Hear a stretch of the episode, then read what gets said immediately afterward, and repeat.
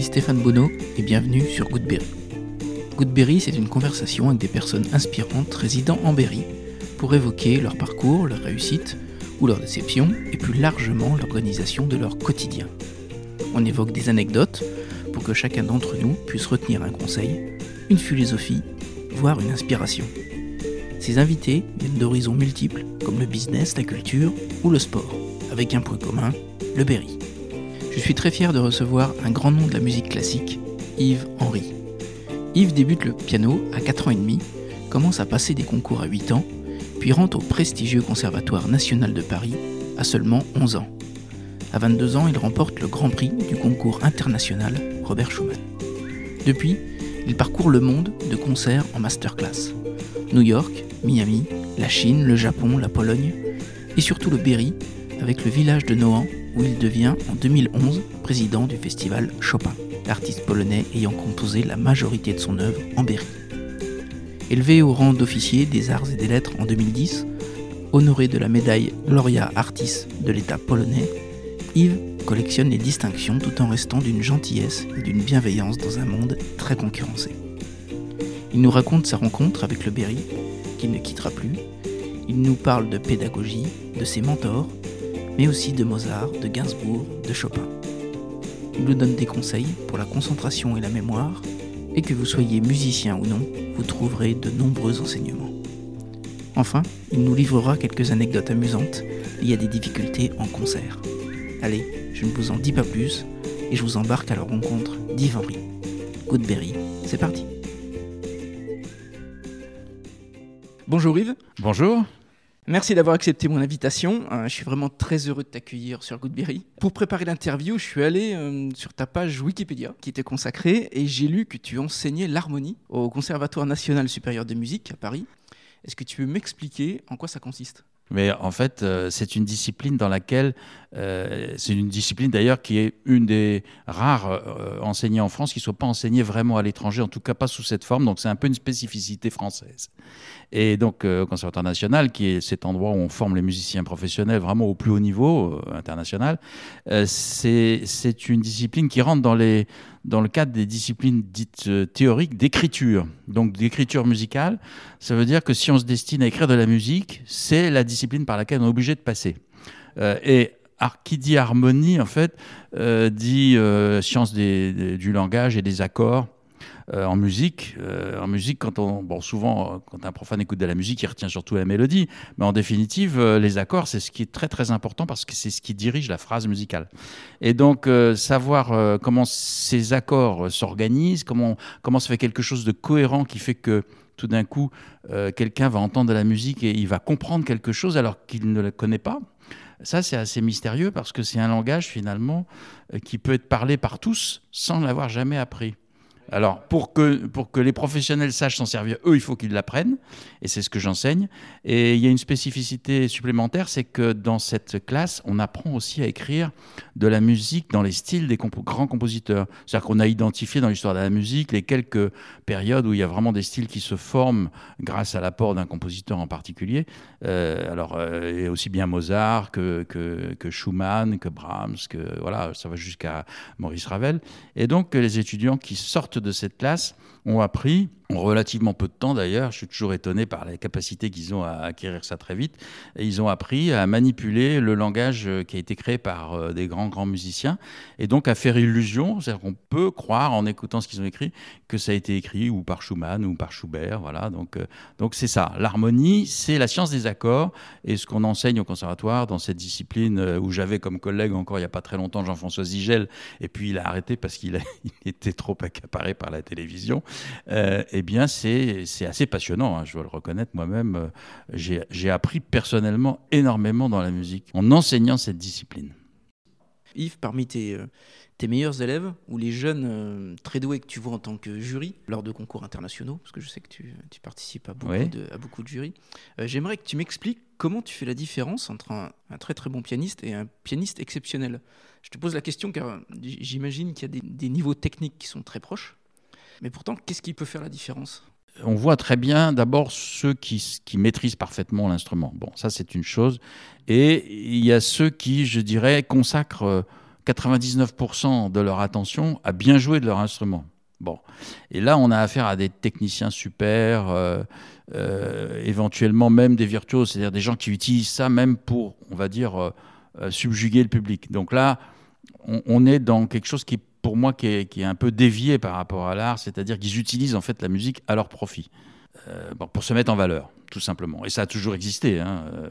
Euh, déjà à l'époque de Liszt et de Chopin, euh, Chopin disait à Liszt, moi quand je joue, si les gens m'écoutent, c'est bien, mais, mais, mais toi, s'ils t'écoutent pas, tu as les moyens de, les faire t'écouter. C'est-à-dire qu'il avait un abattage virtuose tellement impressionnant euh, que c'était fascinant. Et c'est vrai qu'il y a un côté fascinant du virtuose, notamment au piano, mais au violon aussi, enfin dans tout instrument pratiquement. Hein. et donc ce qui va faire la différence, euh, et c'est là où, euh, euh, je pense que le public peut le ressentir aussi, c'est que tout d'un coup, moi je prends toujours cet exemple parce que je trouve qu'il est, il est assez parlant. Si vous allez écouter un, musicien, un concert, vous êtes assis, vous écoutez, et je dirais il y a plusieurs cas de figure. Soit tout d'un coup vous êtes, vous vous dites, oh là là, qu'est-ce qu'il joue bien, c'est formidable, qu'est-ce qui, quel virtuose, etc. Bon, ça, c'est justement parce que c'est un virtuose, mais c'est aussi peut-être qu'un virtuose.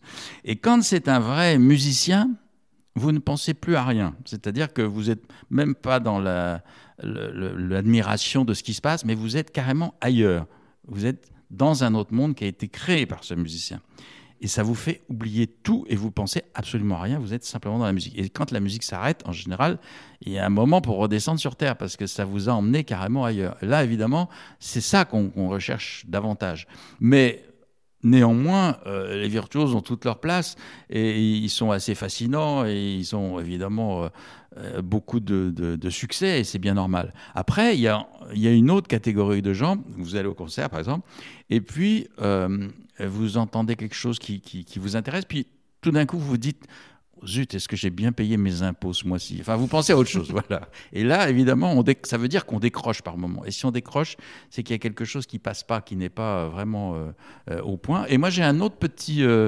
petit indicateur que j'ai déjà testé plusieurs fois, c'est qu'évidemment, vous vous doutez bien que quand on, quand on, quand on joue d'un instrument, on ne peut pas en jouer sans faire la moindre erreur.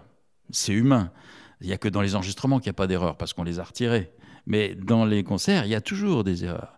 Sauf qu'il y a deux catégories d'erreurs. Quand tu vas au concert, tu entends tout d'un coup, il y a une fausse note qui te fait sursauter. Bon, si une fausse note te fait sursauter, c'est qu'en fait, elle est dans un univers qui est un peu factice et qui fait que cette fausse note montre qu'il est factice. Si tu n'as rien t'a fait sursauter pendant tout le truc, c'est qu'en fait, il y a eu des fausses notes, mais tu les as pas entendues parce qu'elles sont dans un, message musical qui est beaucoup plus cohérent et qui est beaucoup plus profond. Donc euh, tous ces petits indices-là nous permettent d'identifier, entre, guillemets, euh, avec plus ou moins de sûreté, parce qu'on se trompe aussi. Hein, euh, surtout, tu parlais des concours, les concours internationaux. Le concours, par définition, c'est quelque chose qui n'est est pas normal dans le monde de la musique. On ne devrait pas concourir. Face à un chronomètre, on peut savoir qui va plus vite, mais dans, dans une œuvre musicale, c'est difficile. Il y a tellement de cultures différentes, de paramètres, de tout ce qu'on veut. Euh, et, en plus, c'est un moment donné, c'est-à-dire, euh, voilà, c'est très très bref. Hein, euh, quelqu'un va jouer, il va jouer même dans les grands concours internationaux, il y a plusieurs épreuves pendant plusieurs semaines, mais au début, à la toute première épreuve, il va jouer 15 minutes. Et eh bien dans ces 15 premières minutes, peut-être on le réentendra jamais, parce qu'il n'a pas été bon ce jour-là, à ce moment-là. Donc il y a aussi quand même cette incertitude. Et donc c'est le rôle des mentors ou des, ou des grands maîtres de donner ces clés-là? Oui, oui, oui, bien sûr, bien sûr. D'abord, il y a toutes ces clés dans l'enseignement euh, euh, qui sont euh, essentielles. Voilà. il faut savoir aussi qu'aujourd'hui, on est quand même dans un monde beaucoup plus,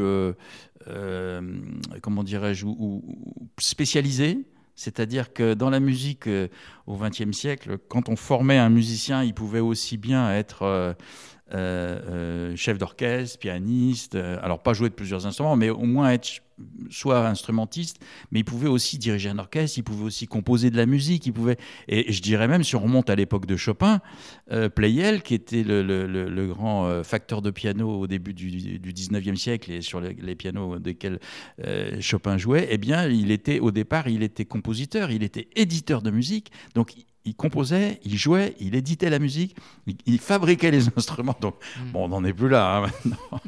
Mais quand même, on, est, on, s'est trop trop spécialisé à mon avis, ce qui fait qu'on a des par exemple, on a des pianistes qui sont que pianistes, ils savent pas écrire une note de musique.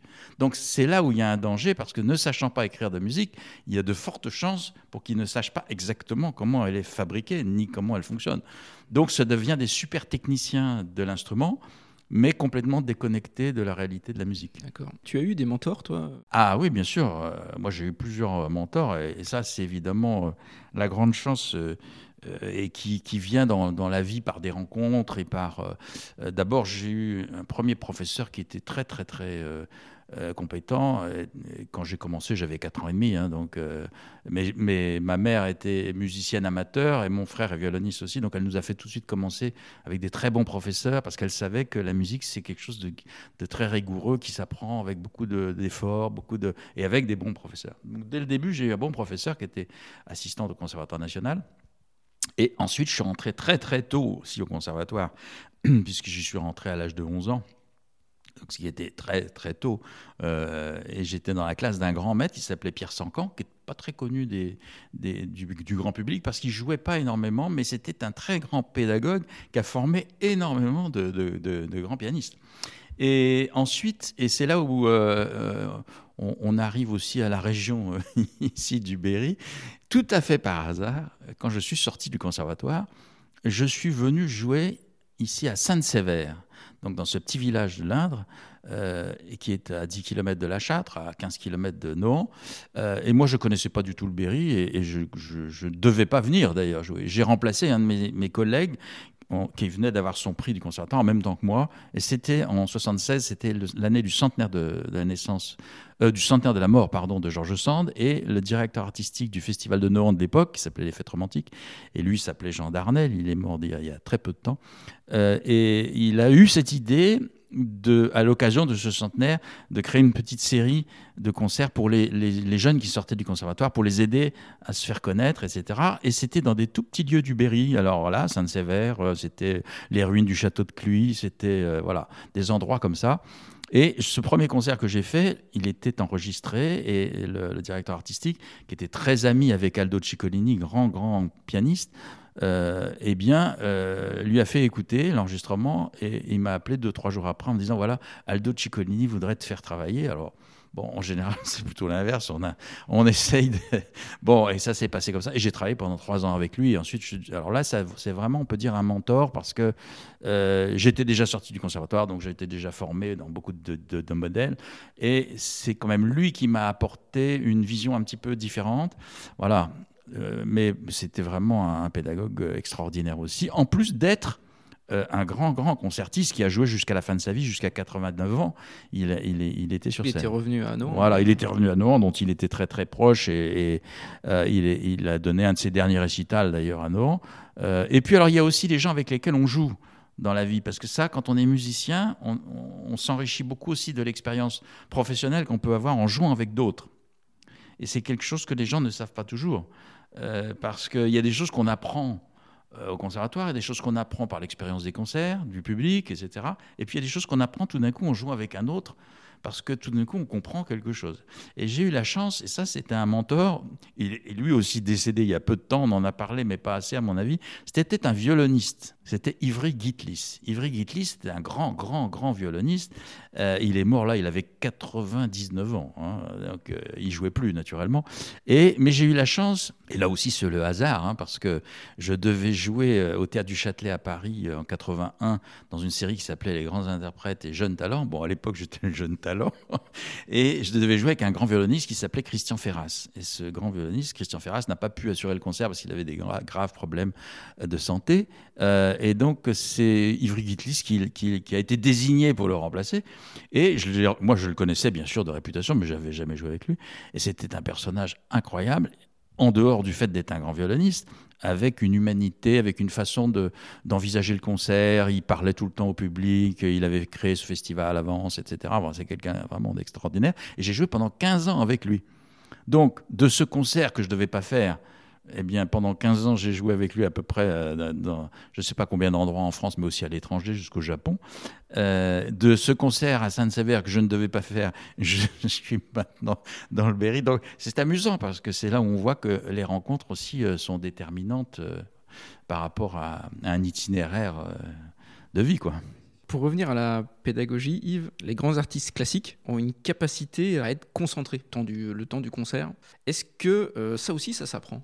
Alors je pense qu'effectivement ça s'apprend parce qu'on voit très très bien que les, euh, la faculté de concentration, d'être, euh, d'être, d'arriver à se mettre dans un, état, pas second, mais enfin un état assez spécial quand même, euh, c'est quelque chose qui s'acquiert parce que c'est pas naturel dans la mesure où on voit très bien que les jeunes artistes, par exemple, qui n'ont pas cette expérience, ils sont énormément soumis à ce qu'on appelle le trac, euh, jusqu'à quelquefois ça puisse les priver de, leurs moyens. Enfin bon, et on voit très bien que plus on est habitué à aller sur scène, moins on a ce, trac et plus on a cette faculté de concentration, et qui, d'ailleurs euh, fait que même si on a une certaine appréhension qui reste toujours avant le concert, avant le moment où ça va commencer, selon les circonstances. C'est plus ou moins euh, le cas, mais ça peut rester. En revanche, dès qu'on est sur scène et dès qu'on a commencé, euh, voilà, on est, on est dans autre chose et on n'est pas,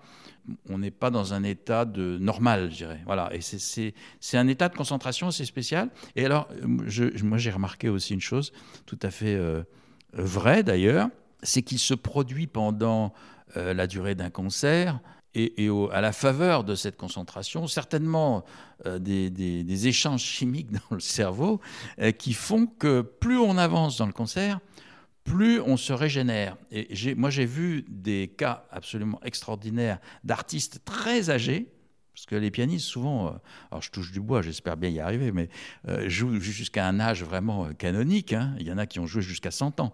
mais par exemple, j'ai deux cas on, parlait d'Aldo Ciccolini.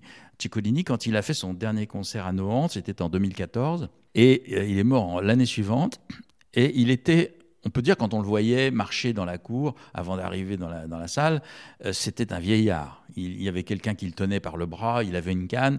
Quand il était sur scène, il avait une canne pour aller jusqu'au piano, et puis euh, il l'accrochait, et ensuite il s'asseyait. Bon. Mais quand il commençait à jouer, c'était plus du tout un vieillard. Alors, ça l'était peut-être un tout petit peu encore au début, mais plus on avançait dans le concert, et moins ça l'était. Et, il y a eu d'ailleurs une chose extraordinaire à la fin du concert, c'est qu'il est ressorti plusieurs fois, puis il a refait des bis.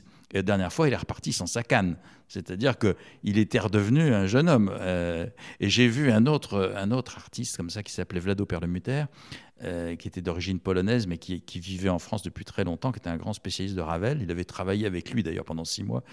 Euh, J'ai eu la chance de, rencontrer Vlado Perlemuter et je l'avais invité à, jouer aussi en récital dans un festival.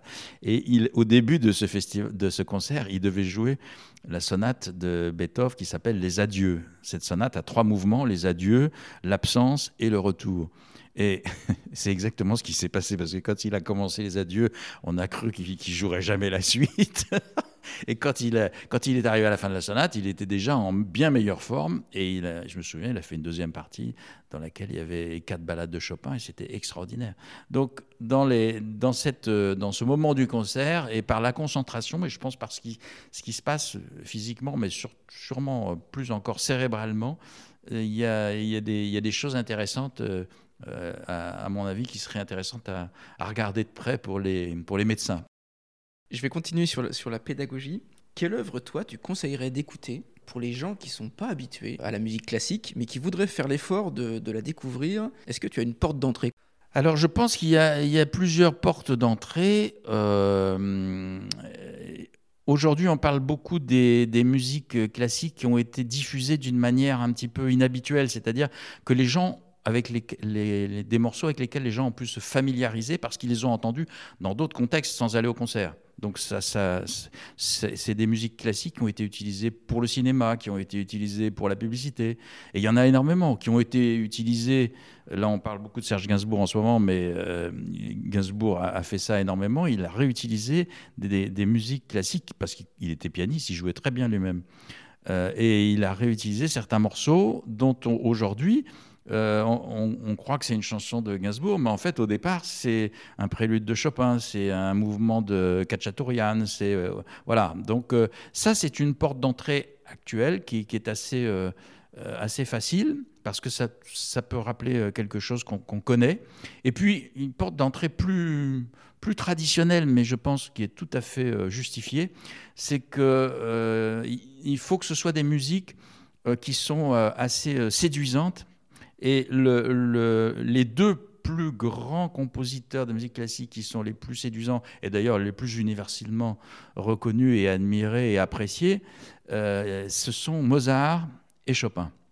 C'est-à-dire que si on, écoute euh, un air de Mozart, si on écoute euh, une valse de Chopin, ben voilà, on va, on, va, on va entendre une musique qui est séduisante, euh, qui, vous parle, parce que ce sont deux compositeurs, même s'ils sont de périodes bien différentes. Euh, Mozart est quand même quelque part un classique, mais dans sa musique, il y a aussi déjà tous les sentiments qu'on va entendre dans la musique romantique. Donc, ce sont des, choses qui, peuvent toucher. Je sais qu'il y a beaucoup de gens aussi qui découvrent la musique par la musique baroque, parce que euh, le mouvement de musique baroque a réintroduit dans cette musique un aspect très, très nouveau, très vivant euh, qui a retiré un peu la chape de plomb qu'il y avait sur cette musique, qui était un peu empesée, un peu empoulée, et, et maintenant qui est une musique très brillante, très vivante. Je pense qu'il faut que ce soit des musiques qui soient soit émouvantes, soit très vivantes. Donc, euh, partant de là, il y a quelques compositeurs qui s'y prêtent mieux que d'autres, c'est certain. Mozart et Chopin. Mozart et Chopin, voilà. Tu dirais que la musique de Mozart était populaire en son temps? Alors la musique de Mozart, oui, je pense qu'elle était populaire déjà en son temps, mais je parle plus de la source d'inspiration. Euh, et la musique de Mozart, en fait, elle, est bien sûr souvent euh, une musique de commande, hein, parce qu'il était, euh, était au service des princes, hein, bien entendu. mais il, faisait quand même un peu ce qu'il voulait. aussi. Euh, et je dirais que voilà, je commencerai pas forcément euh, euh, pour quelqu'un, je commencerai pas forcément par les variations Goldberg de, Bach, qui est une œuvre merveilleuse, mais, mais bon, hors contexte, on a un peu de mal à, suivre tout ça. alors que je pense qu'on peut très bien être touché par un, air de Don Giovanni, on peut être de Mozart ou, par même par un, extrait du Requiem. Enfin, ce sont des choses qui, qui touchent immédiatement, quoi. Je suis d'accord. Euh, on va, si tu le veux bien, quitter le, professeur pour euh, découvrir le pianiste. Oui. Maintenant, euh, tu as un souvenir d'enfant de tes tout premiers cours de piano? Ah oui, bien sûr. Oui, je me souviens très très très bien. Je m'en souviens d'autant mieux d'ailleurs que mon professeur habitait au sixième étage et qu'il fallait monter les six étages déjà pour arriver. Euh, et je me souviens qu'elle habitait un tout petit, mais alors vraiment, on sait que l'immobilier parisien aujourd'hui est, intouchable, mais ça devait déjà l'être à l'époque parce qu'elle habitait un tout petit appartement minuscule dans lequel il y avait un, un petit piano quart de queue, mais qui touchait presque les murs de chaque côté.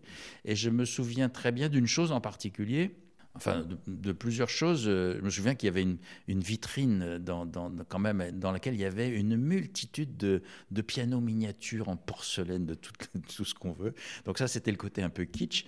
Et le côté plus musical et, plus euh, important, bien sûr, euh, c'était que quand le mon professeur, donc qui s'appelait Jacqueline Dussol, qui était une dame vraiment extraordinaire, était contente de, ce que j'avais fait, parce que j'allais la voir à peu près tous les 15 jours.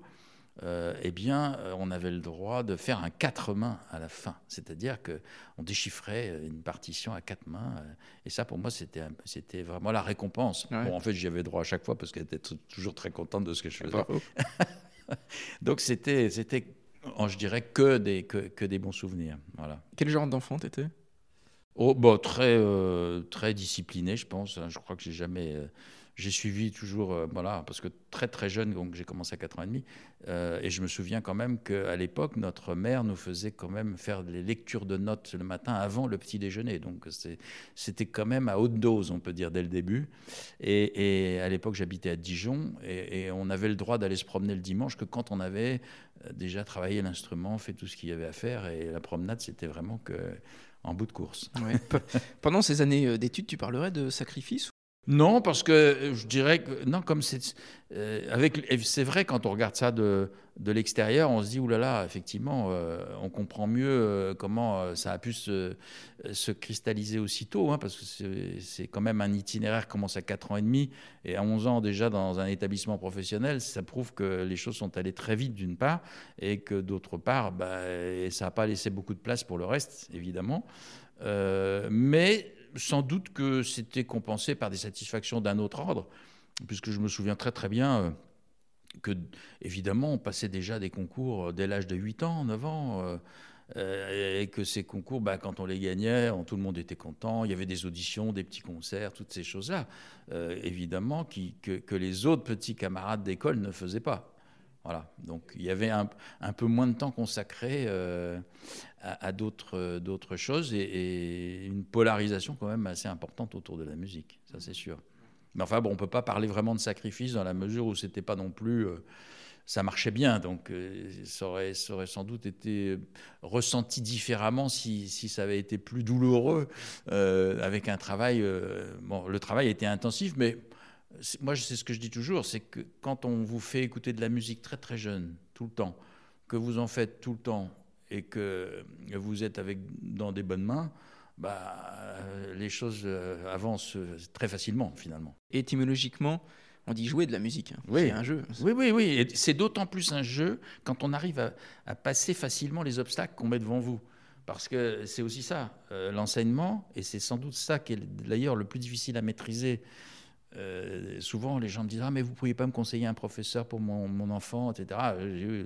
C'est très, très délicat, parce qu'il faut que le professeur soit suffisamment fort et, intéressé par ce qu'il fait pour savoir toujours à quelle hauteur placer la barre. Et si la barre est placée trop haute, euh, on échoue. Si elle est placée trop basse, c'est trop facile. Donc euh, c'est très délicat. Est-ce que ça a été compliqué pour toi d'avoir une passion qui est plutôt intime hein, de la musique classique, qu'on ressent vraiment euh, personnellement, et le fait après de se produire sur une scène en pleine lumière, d'être le, point d'attention de toute une salle, tu vois? Non, en fait, fait moi je me souviens euh, ça fait quand même maintenant, euh, voilà, 58 euh, ans que je fais du piano. Mais ça doit faire à peu près 55 ans que je fais du piano quelque part sur scène ou devant des gens. Donc pour moi, c'était quelque chose de très naturel. Et j'ai même, j'ai même, je dois avouer, à une certaine époque, j'avais du mal à imaginer même qu'on puisse avoir le trac. Ça me paraissait quelque chose de, voilà, pas vraiment euh, logique, parce que quand on a l'habitude de jouer, c'est, en fait, c'est plaisant. Euh, bon, alors après, c'est pas non plus qu'un long chemin euh, tranquille, hein, parce qu'il y a quand même, c'est, très difficile. C'est un, milieu extrêmement concurrentiel, c'est certain. et beaucoup, beaucoup, beaucoup d'ailleurs de, collègues de cette génération des années 70 ont disparu, certains se sont suicidés, enfin c'est un monde assez impitoyable quand même. Donc moi j'ai quand même beaucoup de chance euh, d'avoir euh, une évolution qui, qui, me satisfasse dans ce domaine parce que je fais à la fois euh, ce que j'aime, je le décline en plus sur différentes manières, de différentes manières, puisque je suis à la fois interprète, mais de temps en temps, je compose de la musique, de temps en temps, je joue celle des autres, de temps en temps, je fais de la musique de chambre.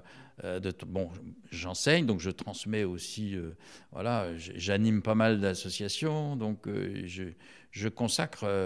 en fait, on peut dire, je fais que ça mais décliné sous des formes diverses. Donc ça n'est jamais euh, fastidieux ou répétitif. Euh. Donc ça c'est important aussi parce que je pense que malheureusement euh, il y a quand même un aspect qui est assez redoutable dans ce métier aussi. C'est celui de, de, reproduire un peu aux quatre coins de la planète la même chose euh, et de monter dans un avion un peu sans y réfléchir au bout d'un moment. Bon, en ce moment, on monte beaucoup moins dans les avions, on a plus le temps de réfléchir, mais néanmoins, euh, c'est quand même, euh, quand même délicat. et moi, je me souviens, j'ai quand même, ça m'est arrivé justement une fois au Japon dans un concert que je faisais. C'était sans, doute lié au décalage horaire d'ailleurs, et puis au fait que je jouais pas toujours les mêmes programmes. Et je suis arrivé au piano, bon, donc j'ai répété, j'ai fait avant le concert, et puis au moment du concert, je suis arrivé, le public était là, je suis installé au piano, et là, j'ai passé une minute à essayer de me souvenir quelle était la première pièce que je devais jouer dans ce concert. Je ne savais plus du tout. Alors je savais ce que j'avais à jouer, mais je ne savais plus laquelle était la première. Et j'ai cherché, j'étais obligé de sortir dans la coulisse. Les gens se sont demandé ce qui se passait parce que et pour aller voir quelle était la première pièce du programme. Voilà, parce qu'on arrive à des moments. Euh, euh, alors c'est pas qu'on n'est pas capable de jouer, c'est simplement qu'on a un mélange de, choses dans la tête qui se produit et qui fait que. Voilà, c'est pour ça je dis quand même que le, la vie de musicien, si elle est trop euh, axée euh, uniquement sur une chose et un peu à l'extrême, comme on le voit beaucoup, hein, il y a beaucoup d'interprètes qui, font que ça, ils, tournent aux quatre coins de la planète en permanence et c'est sûr que ça peut produire quand même des effets un peu néfastes. Mhm. et si tu n'avais pas été pianiste, quel aurait été ton instrument de prédilection? Euh, pas le violon en tout cas, parce que mon frère en joue et, j'ai eu l'occasion de voir que c'était pas facile. euh, pas bah, le piano, c'est quand même un instrument qui permet de jouer tout, donc. Euh, mais celui qui qui me semblerait le plus séduisant, c'est peut-être le violoncelle parce que c'est plus accessible d'un point de vue physique. On a l'impression quand même que c'est quelque chose de plus naturel que le violon, par exemple. D'un point de vue aussi euh, de la tessiture, c'est un instrument qui se rapproche beaucoup de la voix humaine, donc et, c'est un instrument qui, qui, me semble assez naturel à jouer et qui, et qui, alors, qui a un répertoire aussi assez formidable. Bon, ma fille sera ravie. et euh, vu le volume et le poids d'un piano à queue, tu ne joues pas donc en concert avec ton propre euh, instrument, contrairement à un violoncelliste ou un clarinettiste. ça change quelque chose? Alors oui, ça change beaucoup de choses. Et, je dirais que euh, la première fois euh, euh, que j'ai utilisé, parce que je l'ai fait quand même à une époque d'utiliser mon piano en concert.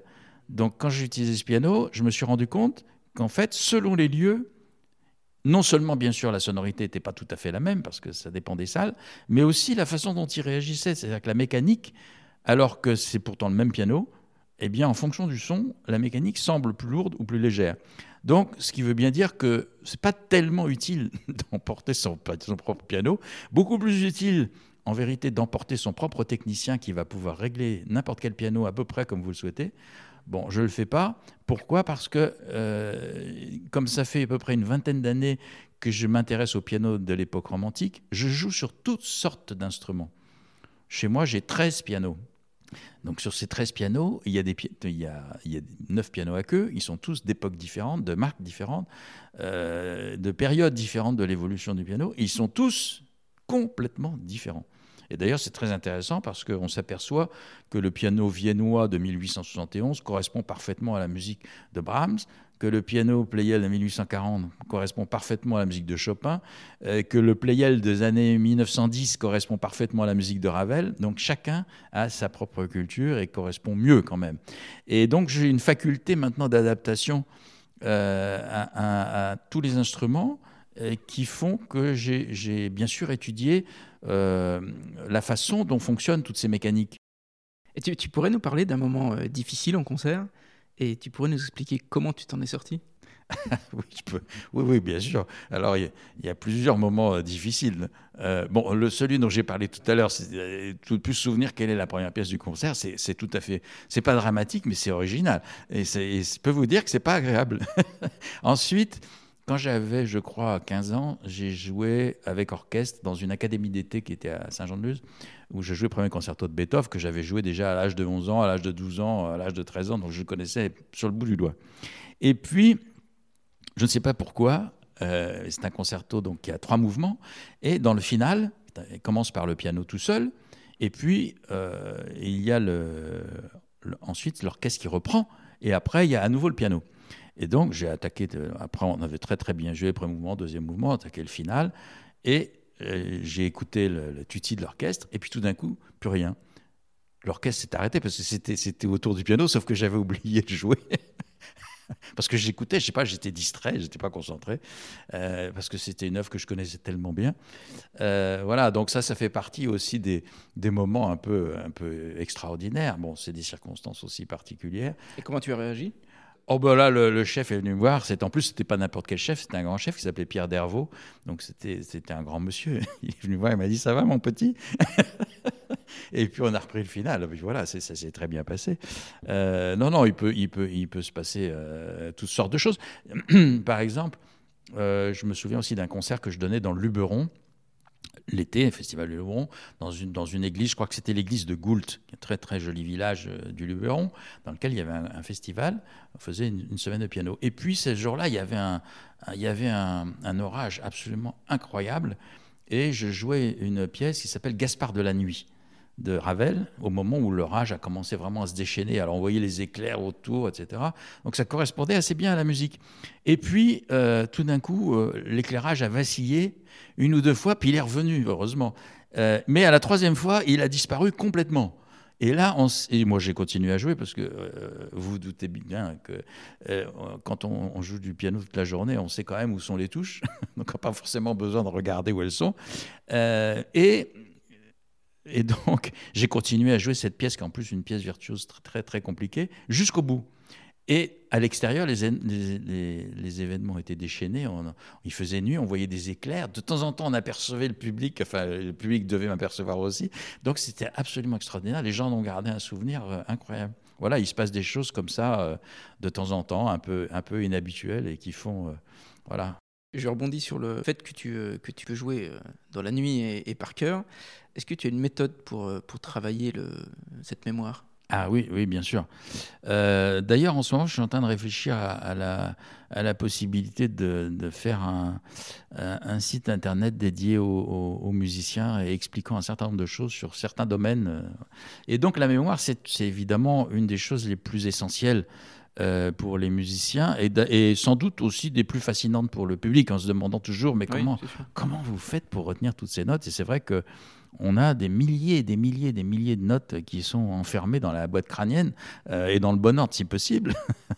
et donc il y, a, bien sûr non seulement euh, des, façons de travailler, mais il y a surtout il faut avoir une connaissance du fonctionnement de la mémoire et des mémoires parce qu'on a plusieurs mémoires qui fonctionnent ensemble pour faire très simple, tout le monde a, par exemple, tout le monde a une mémoire auditive capable de reconnaître un air qu'il a déjà entendu. Donc, cette mémoire auditive, évidemment, si elle est beaucoup développée, elle va être très, très importante.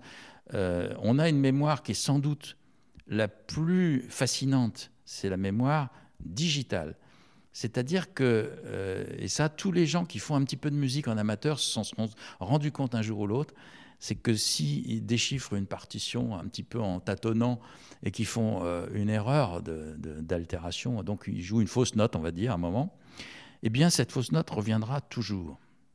Ce qui montre une chose incroyable et vraie, c'est que tout ce qu'on vit est mémorisé en permanence.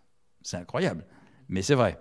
Et donc, si vous ne faites pas suffisamment attention quand vous apprenez quelque chose, eh bien, euh, vous risquez de créer des, des, nœuds ensuite dans la mémoire parce qu'il faut créer des, des, circuits qui contournent ces erreurs. Et là, ça complique énormément. Donc, il y a plein de choses comme ça. Euh, on a aussi une mémoire analytique, c'est-à-dire plus on va avoir compris comment une œuvre est faite, plus on va pouvoir la mémoriser facilement. Une œuvre, c'est un puzzle. Et chaque, et, comme la musique euh, occidentale est organisée comme un langage, si on sait reconnaître les mots, les phrases, donner un sens, alors tout devient clair et tout devient mémorisable. L'exemple que je donne souvent aux, gens, vous, pouvez, tout le monde a appris une fable de La Fontaine, un poème, euh, voilà. Pourquoi? Ben Parce qu'il y a un sens. Mais si vous devez apprendre une fable de La Fontaine avec juste les lettres en disant, bah, il y a d'abord un B, puis un C, puis ceci, impossible. Donc la clé, elle est d'abord dans la compréhension du langage. Si tu avais un conseil à donner euh, à une jeune musicienne ou à un jeune musicien qui souhaiterait en faire son métier, euh, quel serait ce conseil? Euh, c'est une bonne idée et qu'il faut évidemment avoir conscience des difficultés que ça représente. Et donc, il faut avoir conscience de l'investissement qu'il faut y consacrer parce que c'est quelque chose qui doit aller au-delà de, d'un apprentissage. C'est véritablement un mode de vie. On ne peut pas faire ça en, j'allais dire en dilettante, non, bien sûr, mais même en n'y consacrant qu'une partie du temps, il faut, y consacrer, euh, faut y consacrer sa vie. Quoi, voilà. Donc c'est quand même un investissement euh, euh, duquel il faut être conscient euh, et, puis, euh, et puis avoir une grande, constance et, être bien entouré parce que c'est ça aussi. Moi, je suis toujours étonné dans les parcours de musiciens. Il y a, quand même un parcours qui, se dessine en général assez fréquemment, qui est celui des, des, jeunes comme moi qui sont nés dans une famille où on faisait de la musique, où on a en tout cas on a tout fait pour euh, favoriser ça. Mais il y a aussi les cas complètement inverses. C'est-à-dire des gens qui ont commencé la musique alors que personne n'en faisait chez eux, uniquement parce qu'eux, ils voulaient vraiment en faire, qui ont tout fait pour ça et où ça a marché aussi. Et, on dit toujours faut commencer très très jeune. C'est vrai d'un point de vue euh, euh, neuromusculaire, etc. Mais on a aussi des exemples de gens qui ont commencé tard et qui étaient tellement motivés qu'ils ont réussi à, aussi à faire euh, carrière extraordinaire. Donc il y a quand même il, y a, différentes façons d'envisager les choses. Mais en tout cas, il faut être conscient que c'est un, un, vrai, c'est plus qu'un métier, voilà. C'est une vocation. Voilà, c'est une vraie vocation, exactement, et qu'il faut savoir, euh, ce qui n'est pas toujours facile, aussi euh, aller frapper aux bonnes portes. Euh, mhm. c'est compliqué. Mhm. Voilà, c'est compliqué. Mais bon, c'est enthousiasmant aussi. Et... Alors, Yves, on est obligé d'évoquer la crise actuelle de la, de la Covid pour les métiers de la culture. Je voulais savoir, d'une part, comment tu, tu vivais cette période. Euh, quel était ton état d'esprit, et puis euh, si tu avais quand même des projets là, euh, à l'étranger, en France, et puis dans le Berry. Alors, d'abord, la, première, première chose, c'est que c'est effectivement très très difficile pour, pour tout le monde de la culture, pour, mais pour bien d'autres domaines aussi. Donc c'est vraiment une période très particulière. Dans laquelle moi je suis relativement privilégié parce que comme j'enseigne, je suis toujours enseignant et donc j'ai au moins cette activité-là qui, qui est un, euh, qui permet d'être accroché à une certaine activité, donc de ne pas être complètement euh, sans, euh, voilà. D'autre part, l'aspect positif pour moi, c'est que ça m'a permis d'avoir du temps pour à la fois ben voilà, apprendre des œuvres nouvelles que j'avais jamais jouées. Et il faut quand même du temps pour ça. Donc, euh, je passe beaucoup de temps en ce moment, avec grand plaisir, à, apprendre des œuvres. Donc, ça, c'est très, très bénéfique, je dirais. Euh, et, aussi à réfléchir sur ce que sera l'après. Parce qu'on se dit tous que ça ne sera pas tout à fait pareil. Euh, je pense que les, gens vont toujours avoir envie, euh, encore plus d'ailleurs, hein, euh, de se retrouver pour aller en vrai écouter de la musique et pas seulement dans ce qu'on peut faire d'une façon un peu digitale en ce moment. Ben, ça, c'est normal. Donc ça, j'ai un bon espoir que quand ça, quand ça reprendra, les gens... on l'a mesuré d'ailleurs. Hein, au mois d'octobre dernier, par exemple, on a fait la nuit Chopin ici dans le Berry, qu'on fait chaque année. Mais comme on n'avait pas pu faire de choses au mois de juin, au mois de juillet, on a fait une, nuit Chopin sur un week-end. Et ce week-end a été absolument fantastique parce que des gens sont venus de partout. On a eu énormément de monde et des gens qui nous ont écrit en disant mais c'était génial, faut absolument refaire le week-end l'an prochain. On a adoré, on a passé, voilà. Donc on voit que les gens sont, sont très très demandeurs. Maintenant, euh, d'un autre côté, moi j'ai aussi fait des choses que je ne faisais jamais. Par exemple, comme je vais deux ou trois fois au Japon par an, mais que là j'ai pas pu y aller déjà depuis un an et demi et j'irai encore probablement pas avant le mois de septembre prochain, euh, il y avait une forte demande quand même pour avoir des, euh, comme je fais beaucoup de masterclass là-bas, une façon d'enseigner pour eux. Et je me suis mis à, j'ai proposé de faire des, des vidéos pour, pour un petit peu comme on fait des cours particulier avec, euh, avec un, étudiant, mais en leur demandant donc d'enregistrer, eux ils jouent ce qui, voilà, l'œuvre, de me l'envoyer. Et ensuite, à partir de ça, je faisais un véritable cours euh, vidéo lui aussi, mais avec des incrustations d'images, avec les, informations sur, le, sur la partition, etc. Donc j'ai fait un vrai travail assez, assez conséquent qui m'a demandé beaucoup plus de temps que, bien sûr que ce que je fais d'habitude, mais qui m'a passionné euh, et qui surtout a été reçu là-bas par, euh, par tous les Japonais qui, qui ont, ont, souscrit à, cette formule, parce que pour eux, c'est devenu un véritable trésor. C'est-à-dire c'est quelque chose qui est pour eux, uniquement pour eux, et qu'ils ont, peuvent consulter quand ils veulent, s'y référer, parce qu'il y a plein de notions qui sont des notions générales. Euh, et donc, ça, je me suis rendu compte qu'il y avait peut-être aussi à réfléchir, et c'est pour ça que je réfléchis maintenant, à peut-être créer quelque chose sur Internet où les grands sujets musicaux que j'aborde en général voilà, d'une manière assez, euh, assez euh, fluide dans, dans, des masterclass que je peux faire, mais qui sont temporaires, parce que par définition, elles sont pour un public qui est là.